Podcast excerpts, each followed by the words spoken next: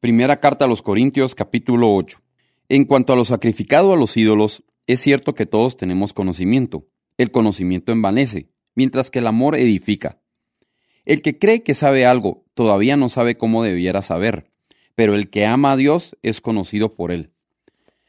De modo que en cuanto a comer lo sacrificado a los ídolos, sabemos que un ídolo no es absolutamente nada, y que hay un solo Dios, pues aunque haya los así llamados dioses, ya sea en el cielo o en la tierra, y por cierto que hay muchos dioses y muchos señores. Pero para nosotros no hay más que un solo Dios, el Padre, de quien todo procede y para el cual vivimos. Y no hay más que un solo Señor, es decir, Jesucristo, por quien todo existe y por medio del cual vivimos. Pero no todos tienen conocimiento de esto. Algunos siguen tan acostumbrados a los ídolos, que comen carne a sabiendas de que ha sido sacrificado a un ídolo y su conciencia se contamina por ser débil. Pero lo que comemos no nos acerca a Dios. No somos mejores por comer ni peores por no comer.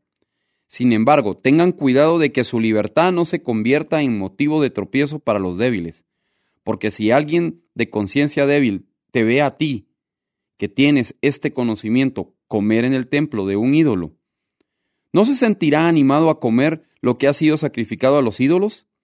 Entonces ese hermano débil por quien Cristo murió se perderá a causa de tu conocimiento.